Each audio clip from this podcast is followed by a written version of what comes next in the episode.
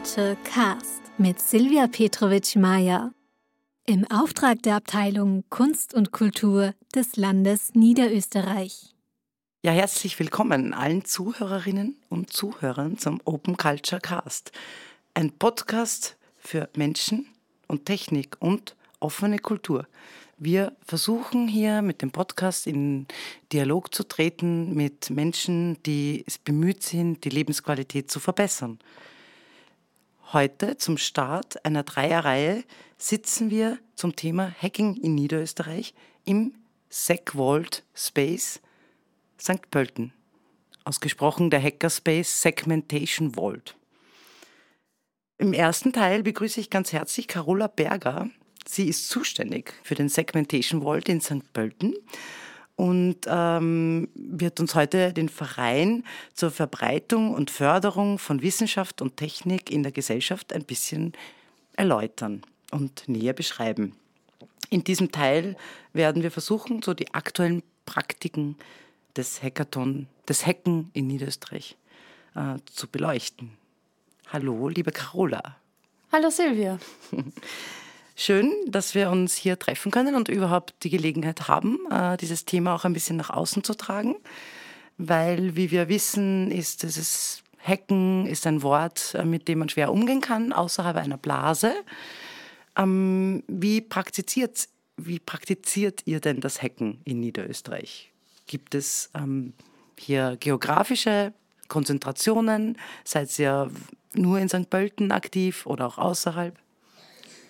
Also wir sind entstanden 2017 und waren dort sehr in der Nähe der Fachhochschule St. Pölten, also sowohl geografisch als auch die Gründungsmitglieder, die dort herkamen und sind eigentlich auch sehr auf St. Pölten fokussiert, sage ich jetzt mal. Wir sind mittlerweile am dritten Standort hier und sind jetzt auch immer weiter in den Stadtbereich hineingezogen. Ähm, wir haben auch Leute, die immer ein bisschen weiter vom Umland kommen, sage ich mal. Wir haben auch ein paar ehemalige Studierende, die schon um einiges weiter entfernt sind. Aber an sich sind wir sehr, ich sage jetzt mal, auf St. Pölten und St. Pölten Umgebung fixiert, sage ich mal, und schauen auch, dass wir vielleicht mehr Leute aus St. Pölten kriegen, die jetzt nicht nur, sage ich mal, aus der HTL kommen oder aus der Fachhochschule, sondern einfach die unterschiedlichen Gruppen ansprechen können, die jetzt auch vielleicht mit technischen Hacken, sage ich jetzt mal, nicht so viel zu tun haben. Wir sind ja ganz genau gesagt in der Ludwig-Stör-Gasse. Seit kurzem seid ihr hierher gezogen. Ähm, ich befinde mich hier im Eingangsraum mit der Carola. Es gibt noch zwei weitere Räume, sehr spannend, was man hier alles entdecken kann und womit man sich hier beschäftigen kann. Euer Programm ist ja sehr vielseitig, eben um die Verbreitung und Förderung von Wissenschaft und Technik etwas zu unterstützen. Ähm, was macht ihr so für Programm? Wie geht ihr davor? Genau, also wir haben einerseits unterschiedliche Möglichkeiten für unsere Mitglieder. Und das ist beispielsweise äußert sich in Form von Gerätschaften, die wir zur Verfügung stellen, die wir auch ankaufen. Also als Beispiel wäre jetzt mal zum Beispiel ein 3D-Drucker oder ganz stolz unsere neue CNC-Fräse, wo halt die Mitglieder ihre eigenen Sachen drucken können oder sich auch künstlerisch betätigen können und sozusagen was herstellen können, aber auch gemeinsam an etwas arbeiten können. Das heißt, wir schauen, dass wir dafür einerseits den Raum geben und die Möglichkeiten, andererseits aber auch das Know-how und das Wissen, was einfach jeder einzelne von uns hier mitbringt, weil wir eben aus so unterschiedlichen Bereichen kommen dass wir uns gegenseitig unterstützen können. Das heißt, das ist eigentlich unser Alltag, sage ich jetzt mal, wenn wir geöffnet haben, dass hier ein Austausch stattfindet zu den unterschiedlichsten Themen, technisch, nicht technisch. Also man muss jetzt kein Technikfreak sein, damit man sozusagen mitreden kann die ganze Zeit. Und wenn es auch möglich ist, haben wir auch geschaut, dass wir beispielsweise, ich sage jetzt mal, Fortbildungen oder Vorträge anbieten. Es hat beispielsweise einen gegeben zur Bürgerkarte, auch damals ist schon ein bisschen her, oder auch einen Lötworkshop aber auch Sachen, die jetzt vielleicht nicht technisch sind und einfach auch ein bisschen, ich sage mal, veranstaltungsmäßiger sind und auch breiteres Zielpublikum ansprechen, wie irgendwelche Spieleabende oder auch äh, andere Leute von anderen Hackerspaces bei uns haben oder ganz natürlich aktuell die Eröffnungsfeier von unserer neuen Adresse, auf die wir stolz sind. Und äh, natürlich findet man alles so auf der Webseite, was ihr an Veranstaltungen durchführt, was man öffentlich einfach besuchen kann. Aber es gibt ja auch so regelmäßige Öffnungszeiten. Das heißt, man kann sich das ja wirklich vorstellen, dass man sagt, äh, ihr habt immer am Dienstag, glaube ich, von 18 bis 22 Uhr zum Beispiel, ist man immer da. Man muss sich nicht anmelden, man kann einfach kommen und kann die Dinge auch ausprobieren.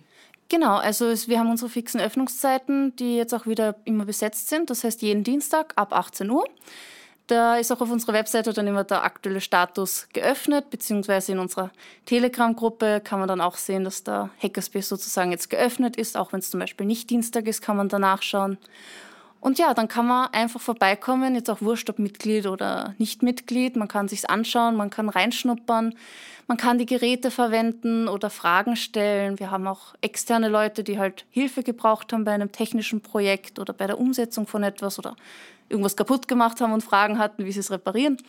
Auch da haben wir schon Antworten gegeben und man kann eigentlich da jederzeit vorbeischauen und es ist dann auch immer wer da, weil ein Mitglied von uns muss natürlich die Türe öffnen, das sind dann die äh, Key Members und die sind dann dafür verantwortlich, dass sozusagen in ihrer Zeit dann alles funktioniert, dass sie auch die Leute irgendwie einweisen oder sozusagen unterstützen bei der Verwendung der Gerätschaften zum Beispiel. Also dass das auch immer betreut ist und man sich auch nicht verloren fühlt im Space.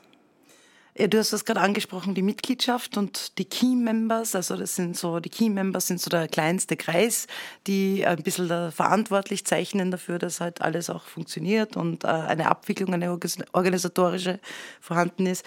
Äh, Mitglied kann man natürlich auch werden, nehme ich an. Und ähm, diese Mitglieder kommunizieren bei euch in einem sehr speziellen Rahmen miteinander.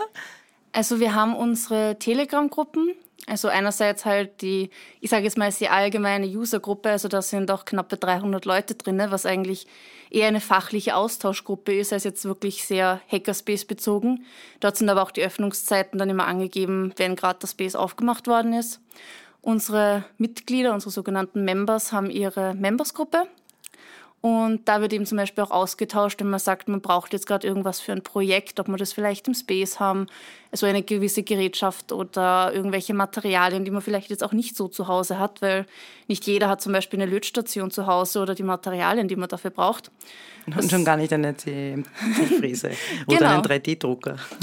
das, äh, glaube ich, haben die wenigsten zu Hause und mm da kann man sich eben hier auch austauschen, beziehungsweise sich eben auch abreden, wer ist jetzt im Space und ähm, was macht man vielleicht gemeinsam oder sich auch über Projekte irgendwie austauschen, die man jetzt gemeinsam machen möchte.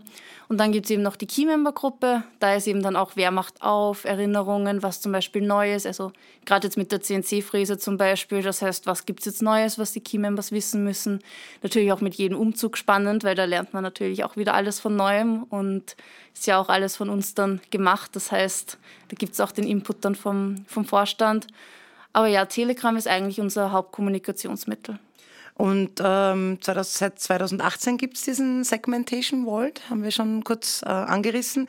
Ähm, er wurde gegründet von Menschen der Fachhochschule St. Pölten, hast du kurz schon erwähnt am Anfang. Ja, Ganz kurz, nämlich, ähm, ich habe mich nämlich nach dem genauen Datum der ähm, Gründung erkund ah, erkundigt. Ja? Okay. Und das ist der 13.01.2017 schon gewesen, okay. nachdem die Motivation auch nach dem 33C3 sehr hoch war, also sozusagen der Hacker-Kongress, würde ich jetzt mal sagen, der in Deutschland stattfindet. Mhm. Und da haben eben die damaligen Gründungsmitglieder auch geschaut, was sind bei den anderen für Probleme aufgetreten, beziehungsweise was hatten die für Herausforderungen, was hatten die für Lösungen, beziehungsweise was waren deren Ansätze. Und mit dieser Motivation haben sie dann tatsächlich schon eben Anfang 2017 tatsächlich den Hackerspace gegründet und der ist halt nach und nach gewachsen und ist wie jetzt ist dann geworden nach vier Jahren. Schon länger, als wir gedacht haben bei unserem Briefing. Gell? Ja, Die Zeit vergeht so schnell. Weil äh, das ist interessant. Wir haben ja auch gesehen, also gestern hatten wir auch dazu ja eine längere Unterhaltung und äh, dass die Szene einfach sich so schnell bewegt und jetzt ist Hacken einfach schon seit 2017 etwas, was man in einer gewissen Community ja ähm, als gegeben als ein normales Verb oder es ist kein Modewort mehr oder kein, kein spezieller Begriff mehr, sondern er ist schon so gegenwärtig ja, und wird schon auch sehr viel zu häufig benutzt. Man möchte ihn vielleicht auch gar nicht mehr hören. Aber es ist recht spannend, wie sich diese Bewegung halt äh, entwickelt hat. Habt ihr noch immer Probleme mit dem Wort Hacken in St. Pölten, dass jemand mit dem Hackerspace nicht zurechtkommt? Ja, ich merke es in, in Gesprächen teilweise, dass Hacken tatsächlich für manche immer noch was Negatives, sage ich jetzt mal, was Verbotenes hat. Weil wenn man Hacken sagt, dann denkt man, oh, man hackt irgendeine Webseite oder irgendwelche Passwörter und das ist verboten. Beziehungsweise es klingt halt auch sehr technisch. Aber ich sage dann halt immer zum Beispiel auch zu solchen Leuten oder auch zu meinen Eltern sage ich es dann immer recht gern, weil die auch nicht aus der Technik kommen denkt an so Lifehacks, wie es jetzt zum Beispiel auch überall diese Videos gibt, diese Lifehacks-Videos, wo man sagt, man macht sich einfach irgendwie einfacher oder was schaut, wie kann man irgendwas variieren. Das heißt, Hacken ist jetzt nicht was Böses oder was, ich sage jetzt unbedingt hochtechnisches. Das ist halt was variieren, was ausprobieren, was erforschen, sage ich jetzt mal. Und das passt halt auch sehr gut. Ich glaube, der Begriff ist mittlerweile schon verbreiteter, aber es gibt immer noch die Fälle, dass Hackerspace dann doch eher mit wie soll ich jetzt sagen, sehr klischeehaft mit, mit Kapuze vorm Laptop sitzen und irgendwelche bösen Sachen auf dem Bildschirm haben. Diese Bilder gibt es sicherlich auch immer noch in den Köpfen der Leute. Ja, wahrscheinlich auch deswegen, wenn man in den Medien dann immer auch liest, die Webseite der Regierung wurde gehackt oder mhm. was auch immer. Also es, die, die Wortwahl ist natürlich schon noch auf beiden Seiten vorhanden, leider ähm, ja, führt halt dazu, dass man äh, diese eigentliche ursprüngliche Bedeutung von Hacken, nämlich etwas ausprobieren, weil auch die, die ähm, sich wirklich Gesetzesübertretungen vornehmen oder so, die machen ja auch nichts anderes als etwas ausprobieren, etwas testen. Wie sicher ist etwas? Ja?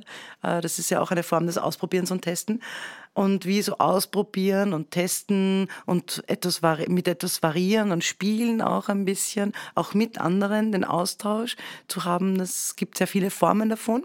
Und ihr versteht es aber schon sehr technisch, aber verbunden mit Wissenschaft, aber seid halt offen. Ihr wollt ja auch mit den Leuten in Kontakt treten.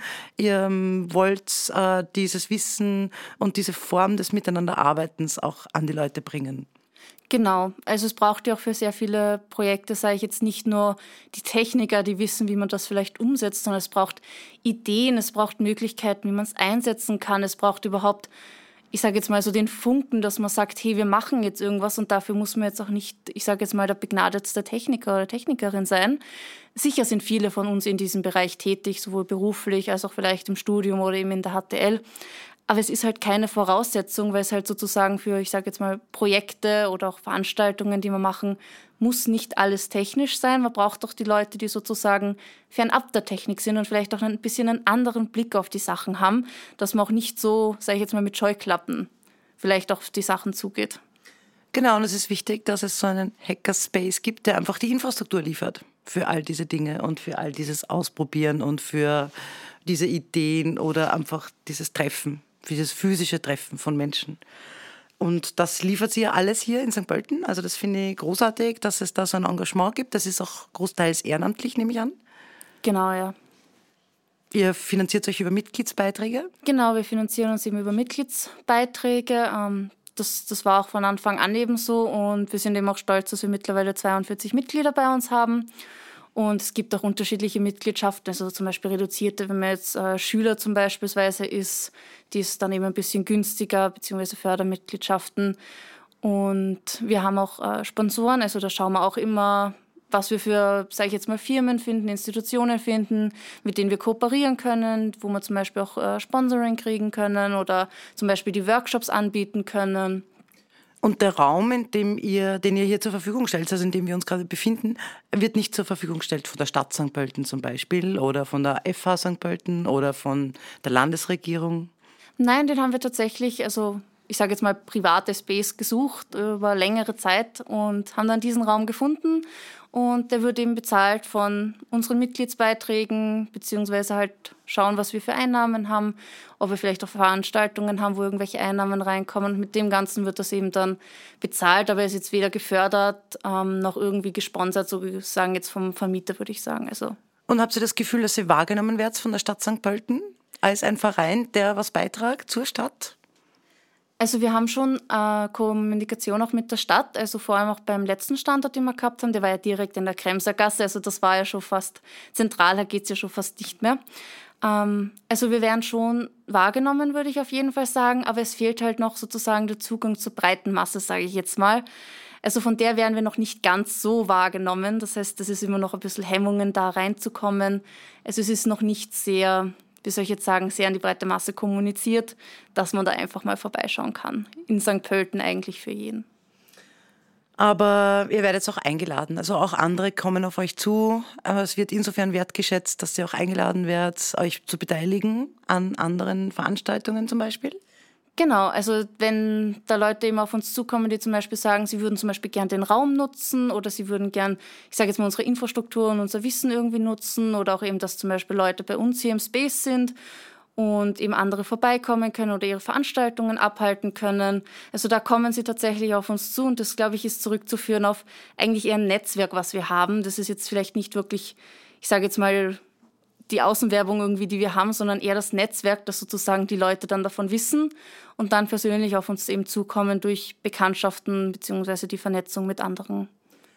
Ja, super. Carola Berger, danke fürs für das Gespräch jetzt da. Also diese offene Tür, die du hier anbietest gerade an alle, das geben wir natürlich gerne weiter. Also ähm, openglam.at auf der Webseite gibt es auch mehrere Informationen dann zu diesem Gespräch, wo wir natürlich verlinken zu euch und natürlich auch bei anderen Gelegenheiten, was geht. Ähm, ich finde das sehr spannend, wie ihr Hacken versteht. Wir haben ja auch den Kulturhackathon gerade veranstaltet, der ähm, wieder anders, intensiver, mit einem anderen Format, aber an ähnliche Skills herantritt und eine ähnliche Ethik verfolgt. Und wie Hacken noch gelebt werden kann in Niederösterreich, stellen wir dann anschließend im zweiten Teil mit Peter Ludikowski vor. Herzlichen Dank.